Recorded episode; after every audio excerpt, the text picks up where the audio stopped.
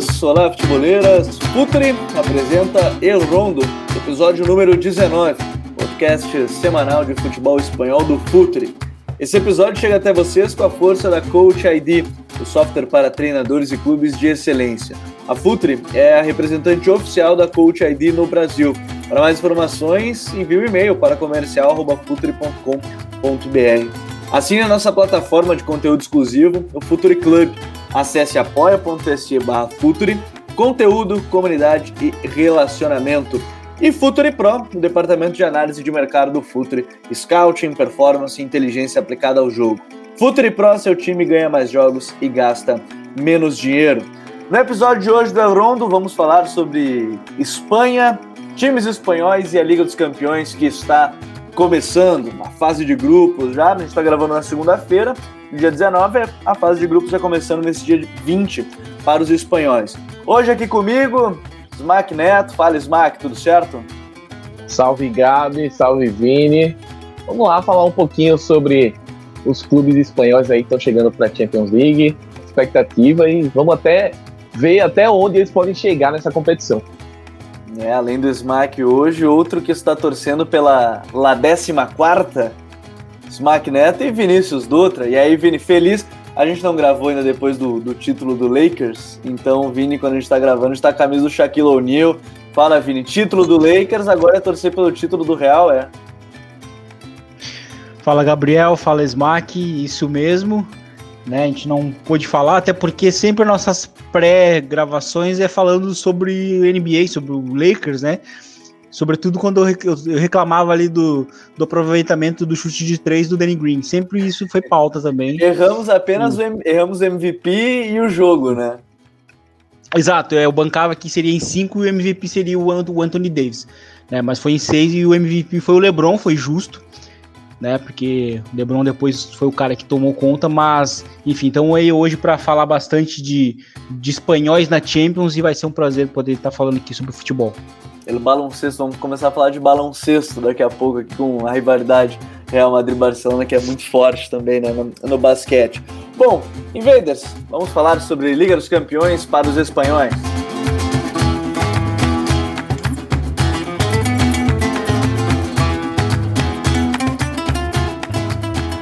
A Liga dos Campeões começa nessa terça-feira, dia 20 de outubro. Uma Liga dos Campeões que a gente está acostumado a começar num período anterior, mais para setembro, mas agora a gente está tendo em outubro devido a todo um calendário que acabou sendo alterado. E dentro disso, nós tivemos na última temporada quatro espanhóis se classificando: Barcelona, Real Madrid, Atlético de Madrid, já tradicionalmente o Sevilha.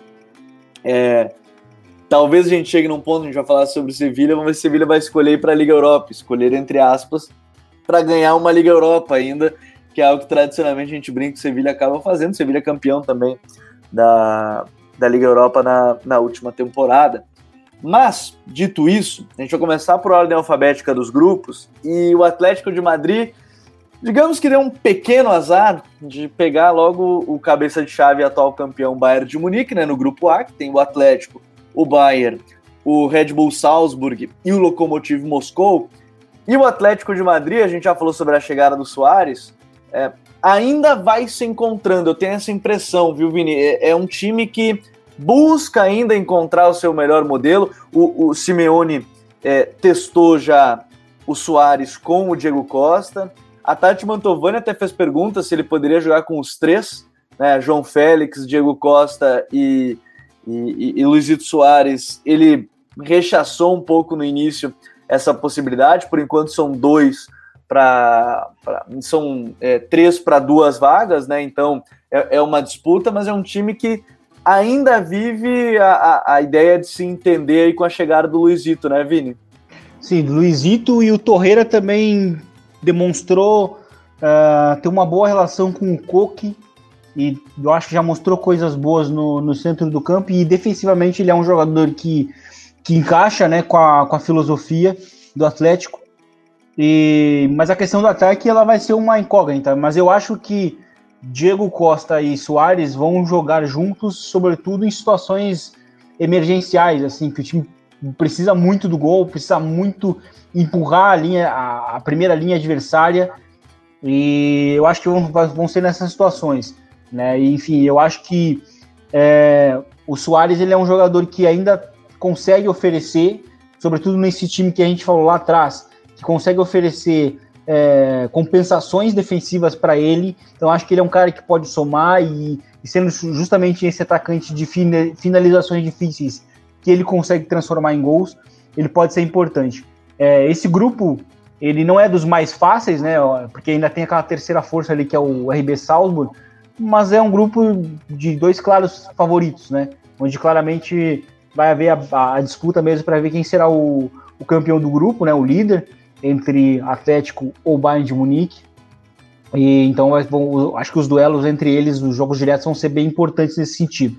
Mas no meio disso tudo, o Simeone vai ter que né, encaixar o time, perder um jogador importantíssimo no centro do campo, né?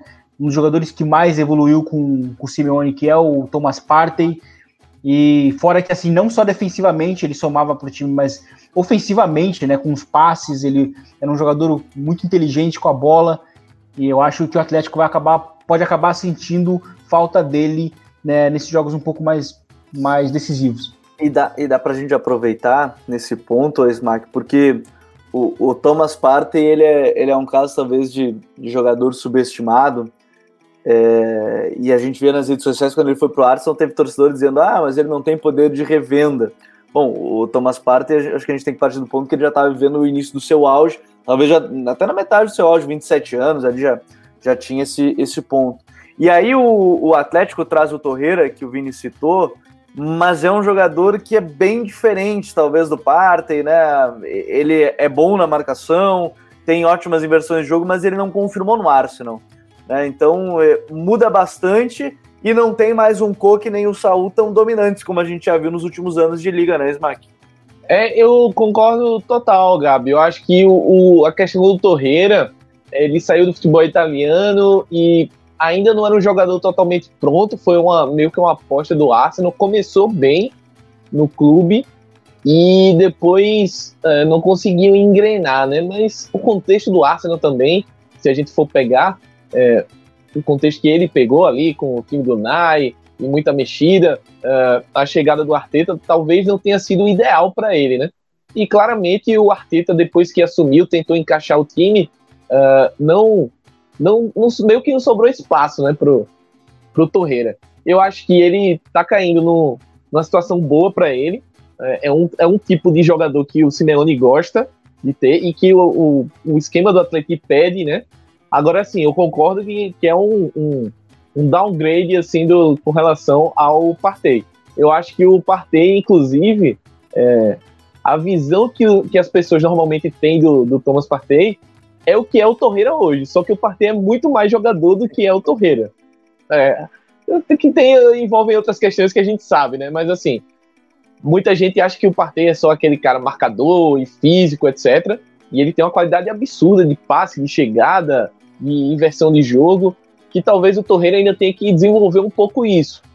Mas é, é uma oportunidade e a gente sabe que o Atlético, por mais que seja um clube que economicamente tenha evoluído nos últimos anos, é um clube que ainda, quando chega uma proposta forte, como foi o caso do Partey, é, é difícil resistir à tentação de vender. Então, acredito que é, o negócio acabou meio que sendo bom para todo mundo assim, e que o, o Torreira chega para ocupar um espaço que eu acho que ele tem capacidade de se encaixar e se desenvolver, principalmente. Eu acho que esse é o grande ponto nas mãos do Simeone.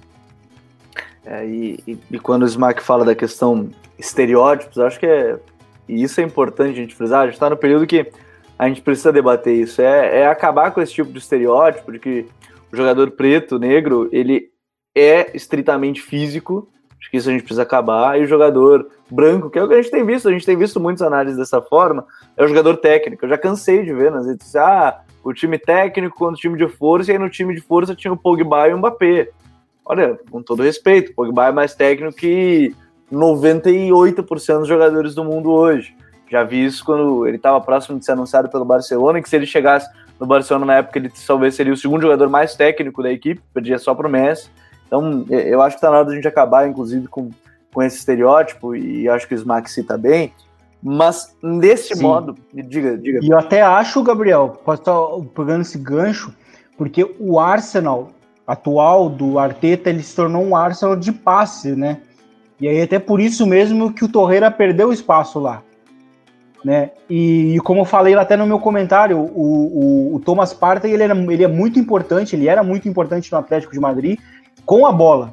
Ele tinha até mais, mais peso, mais protagonismo com a bola do que o próprio Saul, né? Então, eu acho que é um, é um, é um, é um de fato um downgrade que o Atlético sofre e é justamente isso. É, tem um pouco de. Porque o cara é negro, porque ele também é um, é um jogador de origem africana. É, também tem a falta de entendimento de que o jogador pode evoluir ao longo da carreira. Tudo isso acaba sendo. É, né, prejudicando né, a, a, visão na análise. Tem uma entrevista muito boa, já sugerimos rapidamente, mudando a pauta, uma entrevista do, do Docorré, jogador ainda está no Watford, né? É, ele falando que ah, eles foi, pro, foi pro Everton, é, Gabi. Everton. Ele acertou. Foi, o, foi o trio uh, do Correia Alain isso, e. Isso, o, o do Correia no Everton. Na época da entrevista ele estava no Watford. É, ele fala justamente sobre isso: que ah, falam que eu sou um jogador de chegada, mas esquecem que eu também sou um jogador técnico. E de fato ele é. E o Partey ele chega na, na Premier League como sim um, do, um dos bons meio-campistas criadores dentro dessa, dessa primeira função. Toda sorte para ele. E problemas para o Atlético de Madrid vai tentar se adaptar aí com com o Torreira. Mas dentro desse grupo, acho que o grande foco do, do Atlético vai tentar, pelo menos no primeiro momento, acho que, é, Vini, nessa ideia é competir com o Bayern, ver o que, que pode fazer contra o atual campeão europeu, né? Vai servir, talvez, para dar uma nivelada importante nesse contexto. Sim, e até relembrar lá um confronto que teve justamente com um dos times do Guardiola, né? Uma das semifinais, na de 2016, inclusive. É, e vai passar por aí, né? O, acho que o campeão do grupo não tem como não ser outro. Vai ser contra o Bayern de Munique. É, vão ser duelos bem complicados, porque o Bayern de Munique também é um time que defende, mas defende de uma maneira um pouco diferente, um pouco mais agressiva, é um time que busca mais o bote. É, enfim, o time vai ter que ficar muito atento ao que o Kimmich pode produzir no centro do campo, né? Enfim, o, o, o Sané não vai jogar né, esse, esse, esse primeiro jogo porque está lesionado.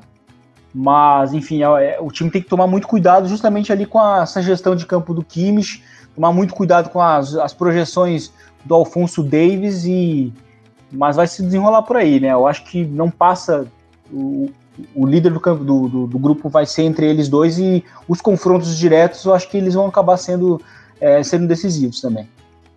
É, eu tenho muita curiosidade mesmo, até porque o, o primeiro jogo é justamente, né? Se você está ouvindo antes do dia 21, às 4 horas da tarde, você está ouvindo na prévia de Bayern de Munique e Atlético de Madrid lá na Baviera, né? O primeiro jogo aí desse, desse grupo, a abertura do grupo é justamente com, com essa partida e aí também o Red Bull jogando contra o, o Lokomotiv Moscou. Mas seguindo adiante, o grupo B é, é um grupo para lá de interessante, a gente comentava antes de, de começar a gravação, com Real Madrid, Borussia Mönchengladbach, Shakhtar Donetsk e, e Internacionales, Mac. Dos últimos dois anos, até fui dar uma conferida junto com vocês, é, é talvez o grupo mais forte que pega o Real Madrid, numa equipe que, pelo menos nesse início de temporada, não está rendendo o que se espera. Apesar disso, o Real, olha, pelo menos nos últimos 5, 6 anos tem iniciado temporadas abaixo e depois vai, vai pegando forma também, né, Smack? É, isso tem sido uma tônica do comando do Zidane, né? Inclusive, é, a, a única vez, as únicas vezes que o Real Madrid conquistou a La Liga, que é um campeonato que eu acho que consegue medir melhor essa questão da regularidade e ter um, um desempenho mais linear, assim, é, essas conquistas são marcadas por arrancadas muito expressivas.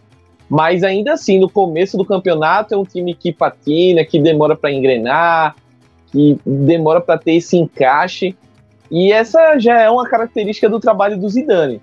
A gente estava é, na, na, prévia aqui do Honda, a gente estava conversando também sobre como as fases de grupo do Real Madrid é, têm sido meio espinhosas, assim, o time é, às vezes se complica, é, perde ou empata jogos que teoricamente deveria vencer, e muito disso é por essa primeira metade da temporada. E isso também mostra o porquê é, o time que conseguiu ser tricampeão da Europa só ganhou uma La Liga. é, mesmo com o Barcelona tendo problemas, tendo é, alguns questionamentos, uh, esse time que foi campeão europeu ganhou uma liga só nas mãos de Dani. Então mostra que esse começo de temporada do Real Madrid é preocupante. Eu vejo o grupo do Real Madrid é, um pouco chato, assim, né? Agora gente... duas, né? Duas ligas, na real. Sim, é, não, mas eu tô, tô contando a primeira passagem porque a, a última liga, é, Real Madrid inexistiu na Liga dos Campeões, basicamente, né? Tomou um, uma é. sapecada do City no, nas oitavas. Ah, se o Real Madrid tomou sapecada, não vou dizer o que, que sobra ah, pro Barcelona. Mas aí o nosso, nosso Barça a gente daqui a pouquinho fala. É, mas o grupo do Real Madrid a gente vê uma Inter é, que, por mais que tenha perdido o clássico para o Milan no final de semana, tenha apresentado principalmente problemas na defesa, mas é um time que tem um ataque muito forte. O Lukaku e o Lautaro estão num nível absurdo assim de entendimento e de, de eficiência.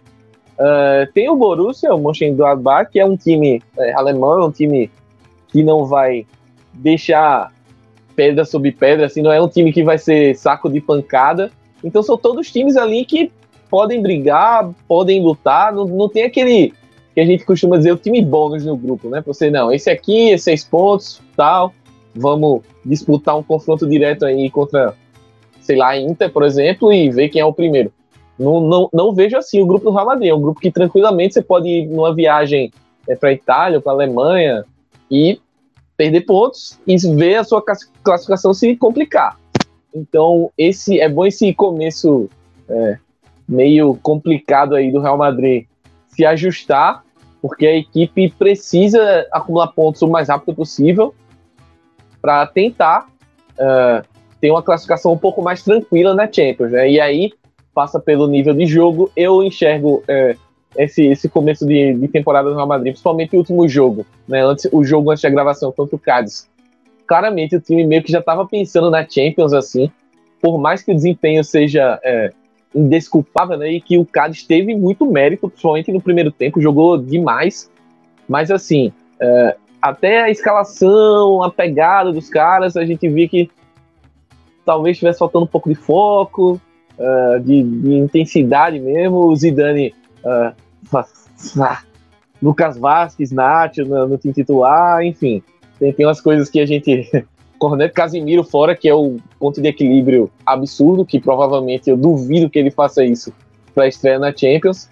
Então são pontos que o Real Madrid precisa alcançar, mas ao mesmo tempo eu acho que é, o torcedor do Real Madrid já está meio que acostumado com esse começo na marcha 1 e aos poucos ir pegando no tranco e subindo de nível. E a expectativa é que o time atinja um bom e um alto nível competitivo ali a partir do mata-mata da Champions sobre o Cádiz, podem acessar o site. A Bruna fez uma baita matéria sobre expectativa desses três times, né, que subiram há pouco nessa temporada. O Cádiz podendo, quem sabe, surpreender, então só acessar o site ali, futuri.com.br, bota na barra de pesquisa ali ou nas matérias direto, busca por La Liga, que, você vai achar o texto. Agora, Vini, tem, tem uma situação, é, defensivamente o Real Madrid ele tem pilares, eu acho que é, trabalha de uma forma que Sérgio Ramos e Varane praticamente defendem tudo sozinho junto com o Casemiro e, e de uma certa forma isso é importante. O Courtois é, faz, fez uma temporada muito boa, temporada passada, é, veio em franca evolução assim, desde a Copa do Mundo de, de 2018, que não cabe lembrar, senão o Myron fica triste quando a gente fala da Copa, da baita partida do Courtois contra o Brasil. Mas na frente, eu sinto que às vezes falta algum tipo de mecanismo, porque tem o Benzema, e aí, quando você começa a pensar, pô, o Hazard não funcionou por diversos fatores, o, o, Zidane gira o Vini e o Rodrigo, ele foi até questionado por que, que o Tite levou o Rodrigo e ele usa o Vini, e aí ele falou sobre a qualidade dos dois. Mas parece que quando a gente fala de sistema ofensivo do Real, a gente fala, pô, tem o Benzema, mas a gente para aí, né? Sim, a gente para aí porque não existe é, não existe um jogador é, estabelecido nas, nas, duas, do, nas duas pontas, né? Porque tem horas que o Vinícius ele entra no time, some por alguns momentos, aí depois volta. O mesmo acontece na direita, né? Sobretudo na direita, que já é um problema bem mais antigo. Né? No último jogo jogou o, o, o Lucas Vasquez, né? Como o Smack falou, é um jogador que não produz, né? Ele é um jogador útil, de fato, para preencher elenco, mas para iniciar uma partida ele não é um jogador que tende a somar. E, e é isso, de fato, a gente vê um Benzema que fica muito sozinho. Eu até gostei da proposta inicial do Zidane no início da temporada, bem lá no iníciozinho, de, né, de tentar ter o Odegar muito próximo do, é, do Benzema, para ser justamente esse cara para combinar. E estava até sendo um dos poucos pontos positivos que o Real Madrid tinha apresentado. Só que isso não teve continuidade, porque voltou o Isco. E o Isco, no jogo contra o Cádiz, ele basicamente estava jogando como um terceiro meio-campista, né? O Real Madrid jogou num 4-2-3-1, mas o Isco estava muito lá atrás. Ele estava mais próximo dos meio-campistas do que do Benzema. Não é aquele Isco né, do Losango que, que foi o grande Isco, talvez, né? No, do, do Real Sim, Madrid, talvez não... o único Isco ele não tem mais aquela intensidade com a bola que ele tinha, porque o Isco ele tinha, ele tinha essa liber... naquele Real Madrid, né, do Losango, ele tinha muita liberdade, né, com a bola, né, o, e também, também até sem, porque sem a bola o Real Madrid naquele, naquele Real Madrid ele, ele era o cara que onde ele estivesse ele ia fechar pelas pontas ou por dentro. Daí o Real Madrid ia, ia defender com duas linhas de quatro, né? porque ele tinha aquela capacidade, embora ele não, apare, não aparentasse naquela época já ser tão atlético, ele era um cara que tinha muita mobilidade, se movimentava muito. E, e isso ele não, já não consegue oferecer mais. Né? O Isco já não é mais esse, esse mesmo jogador. E a gente vê um Benzema realmente sozinho. Só que agora, sozinho, porque o, a gente nunca sabe qual é a situação realmente do, do, do Eden Hazard.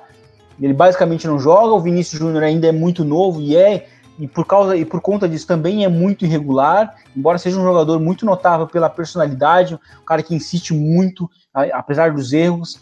É, na direita né, é, é de fato uma grande definição, o Ascenso está voltando de lesão, eu acho que ele até seria o melhor nome já para começar, até porque o Asensio tem o que, o gol, que outros atacantes não têm, que é o gol, ele marca gol com uma facilidade, ele tem a, a estrela, a grandeza, só que o Zidane não está sendo coerente nesse sentido, né? O Asensio não, não tem jogado muito, é, enfim, é, começou o último jogo com, com, com o Lucas Vasquez, aí fica aquela definição para quem para ver quem é que joga nessa semana na direita, né? Enfim, a, o, o, ponto hoje é, são as pontas e para ver quem vai ser o atacante atrás ali do Benzema. Talvez seja o Odegar. O Odegar, inclusive, pode jogar também na, aberto na direita, né? Pode ser uma opção. E, enfim, são definições. Mas eu acho que também o Real Madrid chega nessa semana tão difícil, porque no final de semana vai jogar contra o Barcelona, bem exposto, porque defensivamente o Real Madrid piorou bastante. Né? O Real Madrid fez assim, tomou o primeiro gol contra o Cádiz nos primeiros 15 minutos, mas foi até pouco para o que produziu o, o Cádiz e por, pelas falhas individuais do próprio Real Madrid também, né? Tem algumas falhas que não foram de erros forçados. Então, assim, complicado para o Zidane, principalmente porque ele tem que definir o, as funções, principalmente nas pontas. É muito importante a gente contextualizar, a gente está gravando na segunda, dia 19, o Real Madrid estreia contra a equipe da, da, da do Shakhtar, né, jogando é, na quarta-feira do dia 21, joga em casa, né, na sua estreia, e bem como o Vini citou, tem um El Clássico no meio, né, no sábado, e aí depois mais um jogo da Liga dos Campeões, o Barcelona contra a Juventus e, e a equipe do Real Madrid contra o Borussia Mönchengladbach fora de casa. Então, é, também pode estar dentro desse contexto de tudo que, que a gente fala. Agora, o, o Smack, ainda nesse ponto do Real, é, o Zidane, ele é, é, que a gente olha muito, talvez às vezes a gente fica observando, o Zidane não é exatamente aquele cara o tático, mas a gente já citou isso tantas vezes aqui, sobre ser o cara que controla esse vestiário, mas às vezes, é, será que falta alguma coisa? É, ele está conseguindo lidar com diversos líderes desse elenco, né? O Ramos, o, o Casemiro, o Varane que é multicampeão, o Benzema, mas em um certo momento ainda falta alguma coisa para esse Real Madrid, assim, porque tem uma base boa, né? Contratou e prospectou bem tem jogadores de qualidade. O que, que parece que falta para ti, assim, quando a gente fala do Real? Eu acho que, na verdade, o problema do Real, nesse caso do Zidane, é uma mescla de duas coisas, eu enxergo. É que ele tem vários jogadores jovens uh, que ele precisa desenvolver, e eu acho que nisso ele falha um pouco. no desenvolvimento desses atletas. E uma das coisas que ele falha nesse sentido é a questão da continuidade, porque para esses caras mais novos, eu acredito que o, o, a sensação de confiança deles é ter uma sequência, é ter um, uma continuidade de jogo. E a gente não vê isso, às vezes a gente muita, muitas muitas partidas na temporada passada. O Vinícius arrebentava um jogo e no outro já ia para o banco, ou às vezes nem pegava a relação. Rodrigo, mesma coisa. É, e era preterido por jogadores que não estavam mais rendendo, né? Muitas vezes era uma insistência, aquela última sonho de uma noite de verão com Bale, ou ah, vamos colocar o Isco aqui, fazer um losango, ou não, vamos colocar Valverde e Modric, vamos encher o meio campo e deixar só o Benzema na frente. Então, assim, é, é óbvio que ele que o Zidane tem esse, essa questão do rodízio e é totalmente compreensível, mas ao mesmo tempo a gente enxerga tem jogadores que ele não, não abre mão nem que a vacatuça, né? Sendo português, claro, porque, por exemplo, Sérgio Ramos, se ele tiver com uma perna só, ele vai para campo. Uh, Kroos, é, Casimiro, eu, eu realmente treinei muito, mas eu acho que é dosar a viagem. Medalhões ele mantém sempre. Isso. Principalmente para os jogos grandes. Mas, mas, por exemplo, esse jogo contra o Cádiz, eu acho que ele não colocou o Casimiro só porque tem essa sequência que o Gabi falou de Champions, Clássico e Champions. E o Casimiro vem de uma viagem na América do Sul. Teoricamente é uma viagem muito mais longa do que o Sérgio Ramos, por exemplo, ou o Kroos, que estão nas, elimina nas eliminatórias e na, na Europa League, ou na Nations League do, na Europa. Então, para eles é um pouco mais tranquilo essa questão da distância. Mas aí ele acaba é, não dando, ao meu ver, essa confiança necessária para os jovens se desenvolverem e chegarem ao seu, seu status, é, no seu, atingir o seu potencial, né? Mas ao mesmo tempo eu entendo que não é uma missão fácil, assim, é uma crítica, mas ao mesmo tempo eu entendo que não é fácil. Primeiro que são muitos jogadores, é você ter que equilibrar. É muito é, complicado, né? Vini, aí você tem, para os lados, você tem Vinícius, você tem Hazard, você tem o Asensio, você tem o Rodrigo, você tem o Lucas Vaz, que ele ama de paixão, é, e aí você ainda tem para colocar um Isco, tem o Olegar, tem vários caras que é, para você equilibrar isso tudo e deixar o elenco feliz e conseguir administrar é bem complicado. Então eu acredito que para ele equilibrar isso tudo, ele tem, é, ele consegue ganhar no, no grupo, né, de fazer os caras abraçarem o trabalho mas ao mesmo tempo ele perde nessa questão da continuidade, porque às vezes ele é, meio que do nada vou tirar alguém, eu acho que tem que escalar um outro cara e não, acaba não dando a sequência que eu acho que seria necessária para o desenvolvimento desses jogadores, principalmente os mais jovens.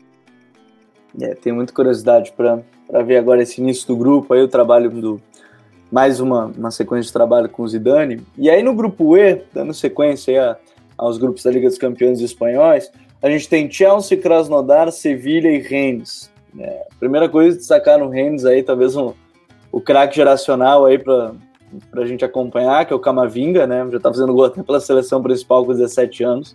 Jogadoraço, jogadoraço. Esse sim, certamente vai dominar aí o, o futebol mundial. Please welcome to Barcelona. Pode, pode anunciar já, Barcelona, por favor. Mas isso aí não. Enfim, dando sequência. O, o Sevilha, Primeiro que o Chelsea tem talvez um grupo que contratou muito bem, é, ainda está se encaixando, tem várias peças que estão se encaixando, né? O Havertz, o, o Werner, Ben Chilwell e tudo mais. E o Sevilha perdeu seu, o centro da sua equipe, que era o Banega, trouxe o Rakitic, que tem algumas características mais diferentes do Banega, ele é menos controlador que o Banega, é um cara mais chegador, assim, na área, vai ter um pouco mais de liberdade, assim como o Rodan. É, ele perde na lateral esquerda o Reguijon, que era outra arma da equipe, traz o Acunha. É, como é que você vê essa situação, Vini? Porque a base do time está ali. Jesus Navas voando na lateral direita, tanto que tem sido convocado para ser lateral na, na Fúria. É, às vezes é reserva, mas às vezes joga como lateral, tem o Dani Carvajal e tudo. Condé e Diego Carlos é uma senhora dupla de zaga. É, é um time bem estruturado para quem sabe aí passar para a próxima. Quem sabe não, acho que tem total capacidade de passar para a próxima fase, e dependendo da forma que for, não descartaria até brigar pela primeira posição nesse grupo. Sim, eu concordo. Eu concordo. É, só que o Sevilha vai precisar fazer na Champions algo que eu já criticava na temporada passada na La Liga, que o Sevilha, ele era um time que quando a gente cons conseguia depositar alguma esperança, ele não conseguia confirmar. Então ele era um time que acabava, meio que decepcionando, era um time um pouco regular, né? Claro que venceu a, Europa League no, no, ano passado, né? Mas, enfim, a Europa League parece que é uma competição né, muito familiar para o time, né? Assim como é a Champions para o Real. Né? Enfim, isso, essa, essa relação muitas vezes pesa no futebol, né? Só que o Sevilha do Lopetegui precisa disso, ele precisa ter essa sequência de resultados muito boas, porque assim, o time consegue uma, um empate bom contra o Barcelona, mas aí na, na rodada seguinte vai lá e perde para o Granada. Sabe? O Sevilha é um time que não consegue convencer de uma maneira muito contínua. E eu acho que para ser campeão desse grupo, o time vai precisar ter isso, ter bons resultados. Né? E quando, quando acontecer ou, na, ou surgir a esperança do, sobre, sobre esse time, é, o time tem que confirmar, porque é um time com ideias bem claras de, de futebol, de como se joga, é um time que é, os dois laterais eles, eles têm muito protagonismo, os pontas também têm muito protagonismo, o meio-campo é interessante, a defesa é, é, boa mesmo, o miolo de zaga, é, enfim, é, o ataque ele gera um pouco de dúvidas, mas não é um, algo que comprometa tanto. É, só que é um time que precisa daquele punch, é um time que precisa daquele resultado simbólico. Ó, esse é o Sevilha que também pode fazer barulho na Champions. É isso que esse é o grande desafio do Lopetegui. A esperança foi a boa atuação, o Smack, na, na, na, Supercopa Europeia, né, contra o Bayern, que pelo menos pareceu ali que, ó, dá para competir. Agora tem que ver para essa sequência de temporada, né? Exato. E se a gente for, for pegar é, os quatro participantes aí da os espanhóis na Champions, o curioso é que eu acho que o Sevilha é a equipe que está, pelo menos ao meu ver, com o modelo de jogo e com as ideias de jogo mais estabeleci estabelecidas e estabilizadas também, né, pelo Lopetegui. Então, é, a gente vê o Simeone ainda tentando é, adequar esse novo Atlético que a gente falou muito na temporada passada e agora com com Soares na frente, então é uma outra adaptação que ele está tentando fazer, encontrar a melhor dupla de ataque, a melhor parceria, encaixar da melhor maneira como é que ele vai fazer isso, usando o Diego Costa, usando o Llorente, é, João Félix, Correia, enfim. Ele está buscando isso. Real Madrid e Barcelona é, estão em estágios que, por mais que o Real Madrid a gente saiba o que é o Zidane, mas é, é esse time que hoje é, demora a engrenar, então hoje eu acho que o, o Sevilla se encontra numa, numa melhor posição e numa melhor, um melhor entendimento do que fazer em campo. E o Barcelona, que a gente vai falar daqui a pouco, é um time que está com um técnico que chegou a dois meses no máximo, está iniciando o trabalho, está tentando é, achar a melhor formação e colocar o que ele pensa de futebol em prática. Então, eu acredito bastante no Sevilha. Agora é o que o Vini falou, precisa confirmar, principalmente na Champions, precisa ter esse espírito é, impositivo que ele tem na Europa League. De dizer eu sou Sevilha, eu sou o rei da, rei, da Europa, entre aspas, eu sei jogar competição europeia, eu não tenho medo de ninguém, eu encaro o campeão europeu de igual para igual e, e, perco, perdi um detalhe, mas poderia ter ganho. O de perder um gol ali que talvez a história teria sido outra na, na final. Então, é um time que está muito bem treinado pelo Lopetegui. É, eu acredito que essa perda do Reguilhon foi muito sentida. É, é, um cara que já chegou no Tottenham, está desempenhando muito bem. Mas, é, no geral, é um time que manteve a sua base ali, manteve a dupla de zaga, que depois da temporada passada a gente acreditou que um, pelo menos um, talvez até os dois zagueiros, o Koundé e Diego Carlos, poderiam sair do Sevilha, permaneceram os dois. Então, dentro dessa linha, eu acho que é um time muito interessante para a gente acompanhar aí e que pode fazer um bom papel dentro da Europa. Para título, acho um, um pouquinho complicado, mas para chegar nas oitavas, quartas de finais, aí brigando cabeça a cabeça, dependendo principalmente do sorteio, que a gente sabe que na Champions tem muito disso também, chaveamento que você pega. Eu acredito que seja uma equipe bem, bem forte aí para chegar numa reta final aí de Champions. Nisso, quando a gente fala sobre hierarquia, talvez a gente possa representar bem com o Sevilla. Tem hierarquia na Liga Europa, mas parece que falta ainda na, na Liga dos Campeões. E para fechar, e não menos importante, no grupo G, é que a gente fez pela, pela ordem, Barcelona, Dinamo de Kiev, Ferenc Varos e Juventus. Bom, é, antes do, do, do, programa de começar a gravar, a gente estava conversando sobre o Barcelona, algumas cocitas más, e, e, enfim, a gente vai entrar nesse ponto. Mas o, o Coman, ele chega, Vini, é, a gente já falava sobre ser o cara que vai fazer o trabalho sujo. Ele vai ser o cara que vai. Ele foi o cara que teve que ligar para o Soares, apesar de não ser o, o, desejo talvez maior dele não contar com o Soares, mas ele que chegou aí e teve que ligar para o Soares, que teve que liberar o Rakitic, o Vidal, enfim, é, diminuir a massa salarial né, do Barcelona, na verdade. Coloca um Frank de Jong mais é, na saída de bola, a gente já tem visto isso muito mais, o Busquets um pouco mais adiantado, é, devolve o Messi para a posição de falso 9. O Griezmann é com quem ele tem, por enquanto, o maior problema, que ele mesmo deu uma entrevista coletiva dizendo que quem manda é o treinador, depois do, do, do na França, o, o, Griezmann falar que lá é, sabem como escalar ele, que ele é um segundo atacante e tudo mais. O Barcelona ele chega com alguns problemas hum, já de algum tempo, na verdade, o, o Vini, mas que Sim. o Coman chegou e fez mudanças que pelo menos de um certo modo, deram um efeito imediato, assim, né? Sim, sim, isso me chamou muito a atenção. É, eu, eu gosto do Coman mais do que talvez a maioria das pessoas gostem. E, e eu acho que esse início do, do Barcelona me parece bem positivo, mais do que eu até mesmo imaginava.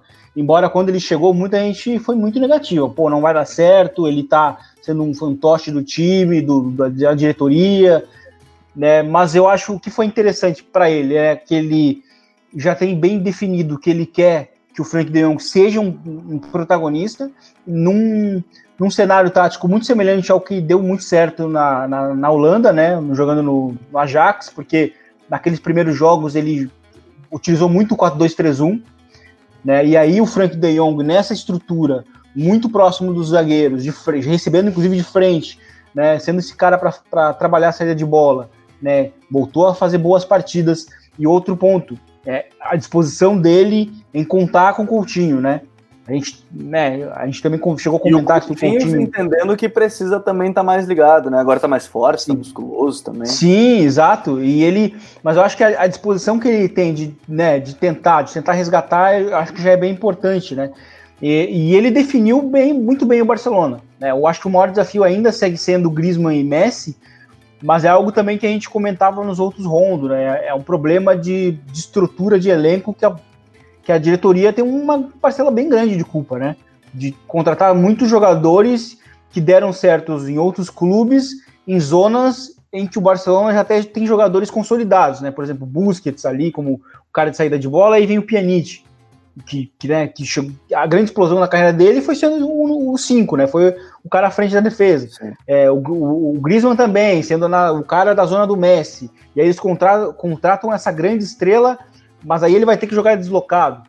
Enfim, e aí é nisso que o, que o, que o Koeman precisa, né? É o grande desafio dele, como é que fazer esses caras todos jogarem. Mas ele conseguiu também estabelecer um grande início do Ansu Fati, né, como esse cara explosivo, um cara muito jovem, mas sendo muito ameaçador também pelos lados do campo. Eu acho que ele ter dado rapidamente uma estrutura para o Barcelona diante do contexto bem negativo é bem importante. E o grupo é, é, é um grupo tranquilo, né? Um grupo bem acessível. Né? Tem a Juventus, que é, o, que é o adversário mais difícil. A Juventus também tem, tem tido um início de temporada difícil. E então, assim, é, novamente, né? Como a gente falou lá no início do, do, do, podcast, é novamente um grupo onde tem dois times claramente favoritos e, e o campeão vai passar nos, a partir dos confrontos diretos entre eles. Então, isso vai, vai ficar bem por aí. Mas acho que o Barcelona está bem encaminhado nesse início com o Coma. Vamos ver como é que isso se desenvolve. Yeah, eu já quero tocar no ponto até. É legal isso que tem a Juventus no grupo, porque se, se pegasse o Bayern no grupo, seria ruim, porque provavelmente perderia do Bayern. E, e aí talvez para a moral do grupo não fosse boa. Pega uma Juventus que também vive um momento parecido com, com o Barça, né, de, de reestruturação. E outra coisa que me chama a atenção do, do Coman é que ele está usando os garotos, né? É, quando se falou que ele chegou e que ele não ia usar porque ele escanteou o Puig, eu acho que isso aí a gente vê O Pedro foi titular contra o Getafe, gente. O Getafe não é qualquer time, é o time mais chato de enfrentar da Espanha hoje. Né? E, e aí teve o Trincão, que tá jogando também regularmente. Ele tá tentando apostar no Dembélé, não é um jovem, mas tá tentando apostar no Dembélé, mas para mim mostra que ele vai apostar no, nos garotos também, né? Ele apostar no Pedro e o Trincão, para mim mostra uma, uma coisa clara nisso. Mas eu acho que isso é algo recorrente na carreira dele, porque ele, quando estava no Everton, deu espaço para o Tom Davis e o Calvert-Lewin. Ele é um cara que sempre se mostrou ser um cara muito disposto a recuperar jogadores já lá atrás no, no Southampton. É, e ele basicamente repete isso no Barcelona, né? E eu acho que eu acho que ocorreu muitas é, leituras prévias em relação ao que ele iria fazer no Barcelona, mas o que chama atenção é, é a disponibilidade dele em resgatar algumas peças que estão bem, é, vamos dizer assim, desgastadas. Né? O próprio Dembélé, o Coutinho, enfim, né? Os, inclusive os dois chegaram juntos, né? Na mesma janela e, né, enfim, mas ele, ele tem essa disposição em tentar recuperar, em tentar usar os jovens, ou seja, tudo que ele fez anteriormente na carreira, ele está tentando fazer. É, o Rick Puig não deu certo, mas é eu acho que é muito mais uma questão de, de nível e potencial né, do jogador. Então, por isso que eu acho que ele acabou não, não, dando certo. E também porque eu acho que também ele é, ele é menos. Ele é muito específico também, né? O Puig. Não é, é tão. o Coman falou sobre isso, né? O Coman disse que o Puig. Até com o Getafe não foi assim. É, mas ele disse que ia brigar para uma posição mais adiantada, né? 4-2-3-1, ele ia Sim. brigar para ser aquele o, o, meia à frente, porque ele jogava no 4-3-3, né? O cara da entrelinha. Então, teoricamente, ele brigaria com o Coutinho, brigaria com o Griezmann se jogasse por ali, brigaria com, com outros caras. Mas tem uma peça, o, o Smack, que faz falta. Que, e pelo menos sentir falta no jogo contra o Getafe, e o Barcelona vai sentir. É o 9.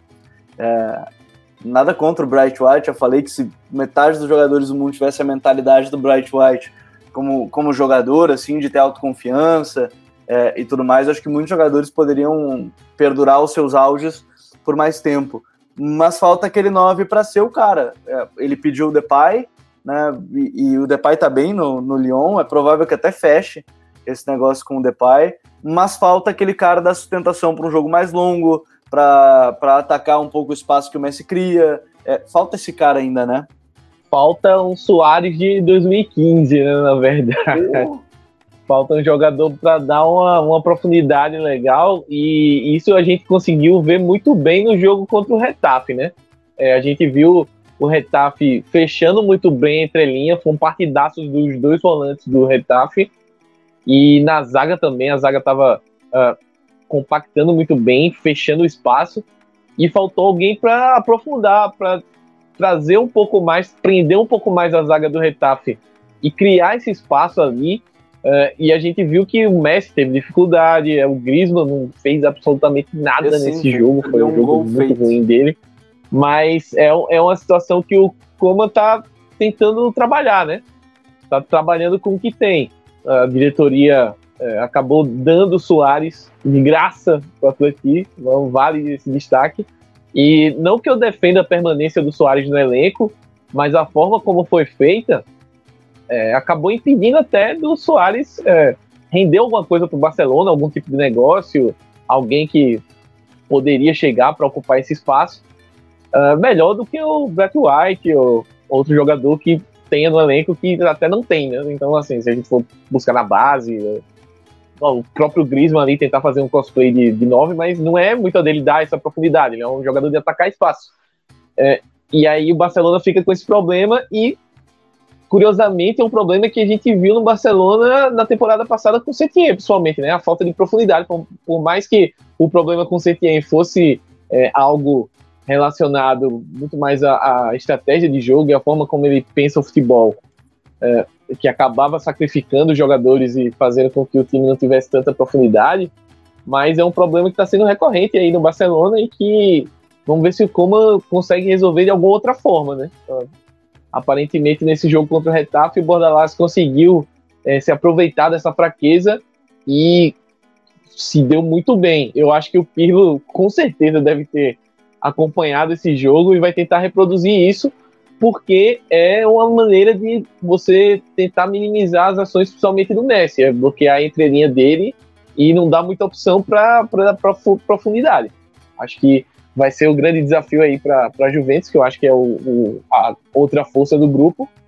E é um desafio também para o Kuman tentar corrigir isso. Vamos ver se é, essa possível chegada do Depay em janeiro, né? Até o Juninho Pernambucano, que é o diretor esportivo lá do Lyon, já mencionou que o Depay é, só não vai se não quiser, basicamente. Não, ele acaba certo, o contrato. O Depay falou que estava certo também, né? É. Acho que foi até uma questão de documentação que não fechou, enfim.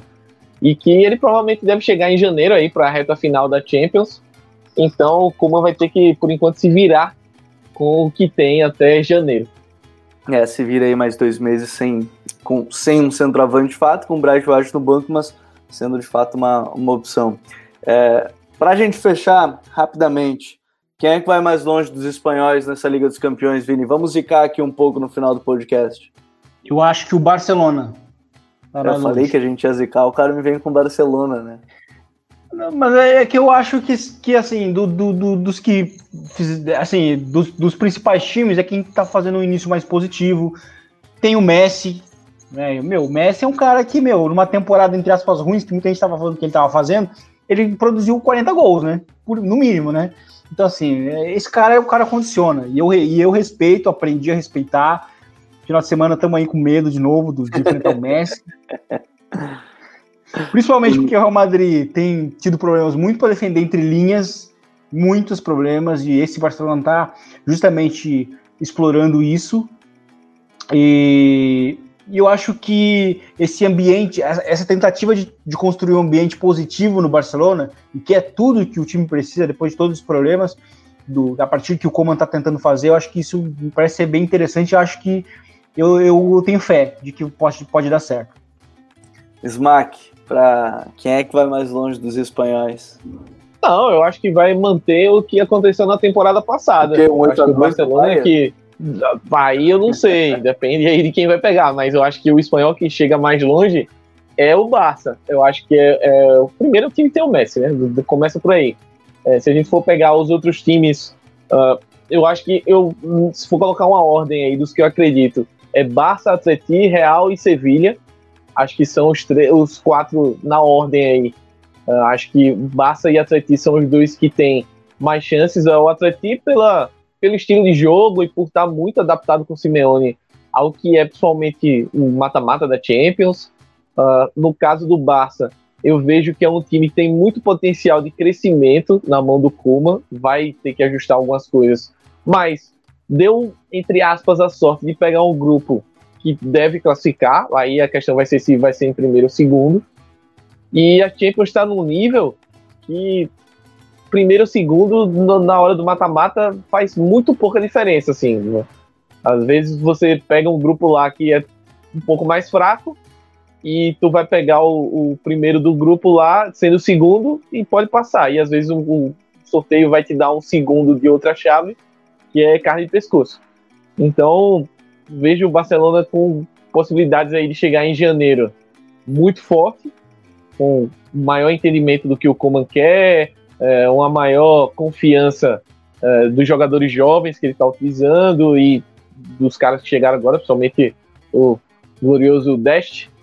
Então, acredito que o Barcelona, para mim, eu acho que é o time que pode chegar mais longe. Eu desconfio demais do Real Madrid, porque.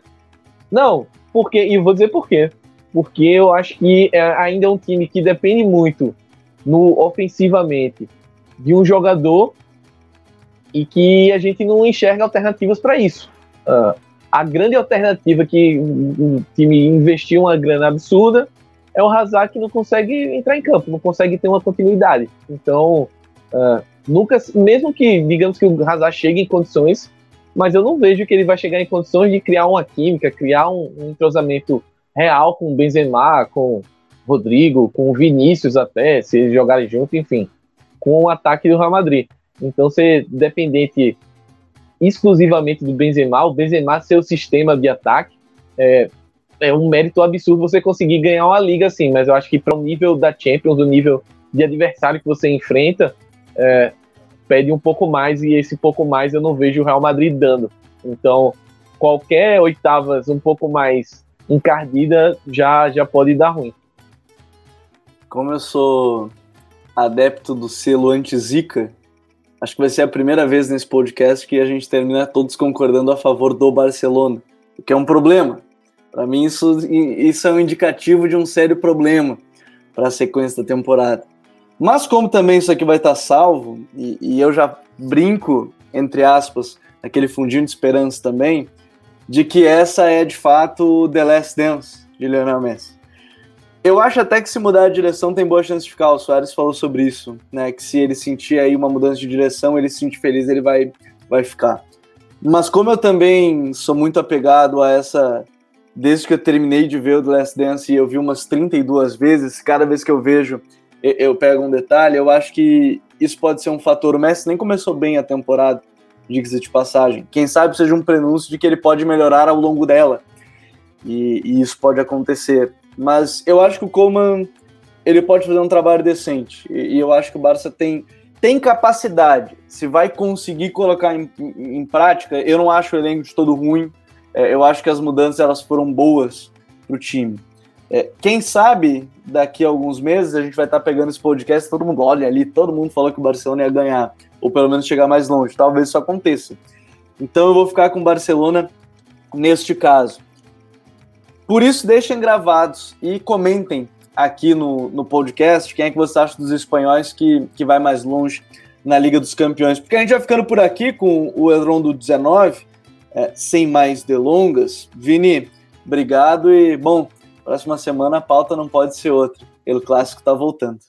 Isso aí, Gabriel. É uma grande semana né, de futebol, porque tem Champions voltando, depois temos né, o grande clássico também, enfim, vai ser um prazer e foi um prazer estar aqui próxima, novamente. Vini, um tem clássico chegando, Smack, mas vamos lá, vamos aguardar agora o retorno da Liga dos Campeões. É isso, ansioso para o retorno da Champions e ansioso para esse é o clássico. Apesar de que a probabilidade de voltar aqui na segunda, meio culto da vida, é grande.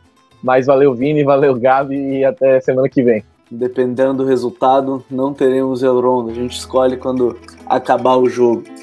Futeboleiros futeboleiras, nós somos o Futre e vamos ficando por aqui com mais um Elrond, episódio número 19. Sempre junto com o Coach ID, no Futre Club, conteúdo, comunidade, relacionamento e o Futre Pro, departamento de análise de mercado do Futre. Scouting, performance e inteligência aplicada ao jogo. Um grande abraço e até o próximo episódio. Tchau!